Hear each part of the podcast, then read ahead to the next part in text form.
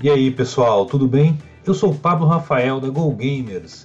Estou aqui hoje para passar para vocês algumas das principais notícias do mercado de games desta quinta-feira, dia 6 de maio. Hoje não terei a companhia de Carlos Silva, nosso Head of Gaming, porque ele está com dificuldades técnicas, mas espero tê-lo de volta em breve. Dito isso, DJ Ricardinho coloca uma trilha sonora melancólica para marcar a minha solidão. Hello, darkness, my old friend. I've come to talk with you again. DX Gameworks é uma plataforma criada para impulsionar a produção de jogos no Brasil. Pois é, a maior novidade do Big Festival, que teve ontem um painel sobre a pesquisa Game Brasil com o nosso Carlos Silva, o nosso doutor Mauro Berimbau e a Stephanie, também teve o grande anúncio do evento que foi a DX Gameworks. É uma mistura de publisher com produtora e aceleradora de startups que quer impulsionar a produção de jogos aqui no Brasil. A empresa conta com nomes bastante conhecidos do meio, como Daniel Monastério, da Garage 227 Studios, e o Juno Cecílio, e tem como mote seu jogo, nosso sonho. Ela vai oferecer suporte para desenvolvedores terminarem a produção de seus jogos e lançá-los no mercado global.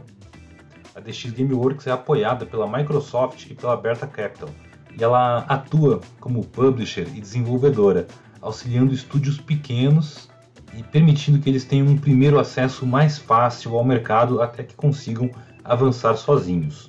Esse auxílio vai além de injetar investimento de capital e inclui desde treinamento profissional até a publicação dos jogos em diferentes mercados e plataformas, processo similar ao das aceleradoras de microempresas que já é comum em outros setores, como o de serviços.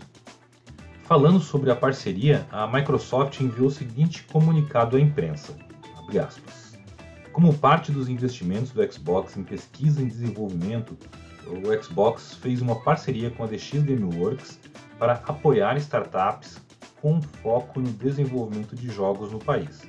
Não poderia haver melhor maneira de investir do que apoiar o ecossistema local. A Microsoft está comprometida com o Brasil há mais de 32 anos e este projeto chega ao mercado para fomentar o empreendedorismo em games no país.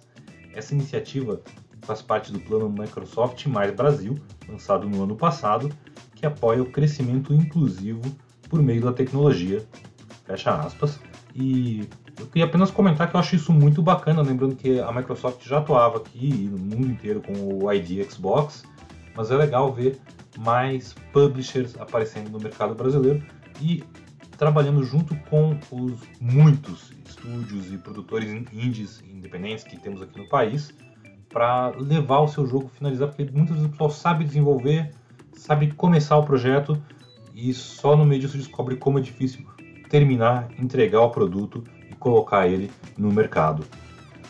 Vamos falar também de esports, pois é, League of Legends, Wild Rift, o LoL Mobile, vai ter competições regionais a partir de junho.